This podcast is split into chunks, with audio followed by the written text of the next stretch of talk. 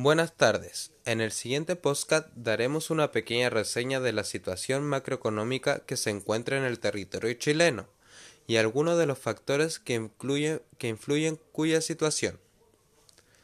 Podríamos destacar que el IPC de mayo anotó una variación del 0,3% mensual. De esta manera, el IPC logra acumular un 1,9% en lo que va del año y un 3,6% a 12 meses. Esta es la mayor variación interanual desde marzo del año pasado. No podríamos olvidar las divisiones que conforman la canasta del IPC, que en estos últimos tiempos vemos reflejada un alza en sus precios, destacando el transporte, por otro lado la mantención en el hogar. A su vez, divisiones que consignaron bajas mensuales dentro de sus precios, la bebida y alimentos no alcohólicos, como también la carne de pollo. Esto afecta de una manera gigante la macroeconomía en el país. En el contexto de pandemia, la economía de nuestro país se ha alborotado a tal punto de vivir la peor recesión en décadas. Para el año 2020, el PIB se contrajo un 6%.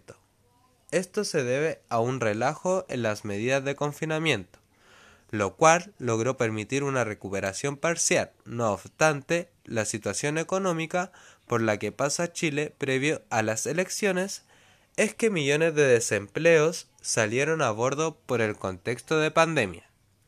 Dicha situación ha afectado en un mayor porcentaje a trabajadores del comercio, como a las mujeres, como también el ámbito de hotelería y agricultura. Ambas experimentaron su declive y con esto la clase media aún más mientras el déficit fiscal aumentó un 7,5% del PIB en el año 2020, el déficit más grande en las últimas décadas.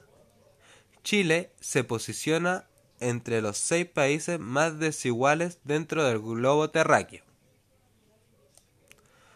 A su vez, podríamos destacar la tendencia a la baja sobre el cobre que se experimenta tras una decisión del gobierno chino el cual es el principal cliente y comprador sobre el metal rojo. Este gobierno chino toma medidas contrainflacionarias que obligan a las empresas a liberar sus reservas de este material, lo cual lo hace que aumente la demanda. En nuestro país, debido a esta ocasión, existe una incertidumbre sobre lo que ocurrió que obligó a disminuir la producción industrial.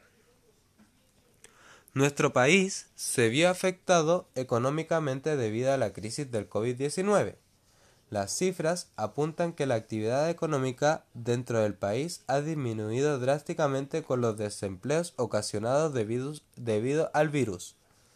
Se perdieron más de un millón de empleos debido a esto, lo que afectó mayoritariamente a las mujeres y a los trabajadores del comercio del país, la agricultura y la hotelería, debilitando aún más a la frágil clase media.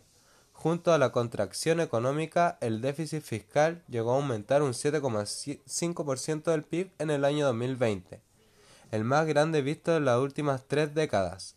En este contexto, la pandemia del COVID-19 ha ocasionado que la economía se desplome.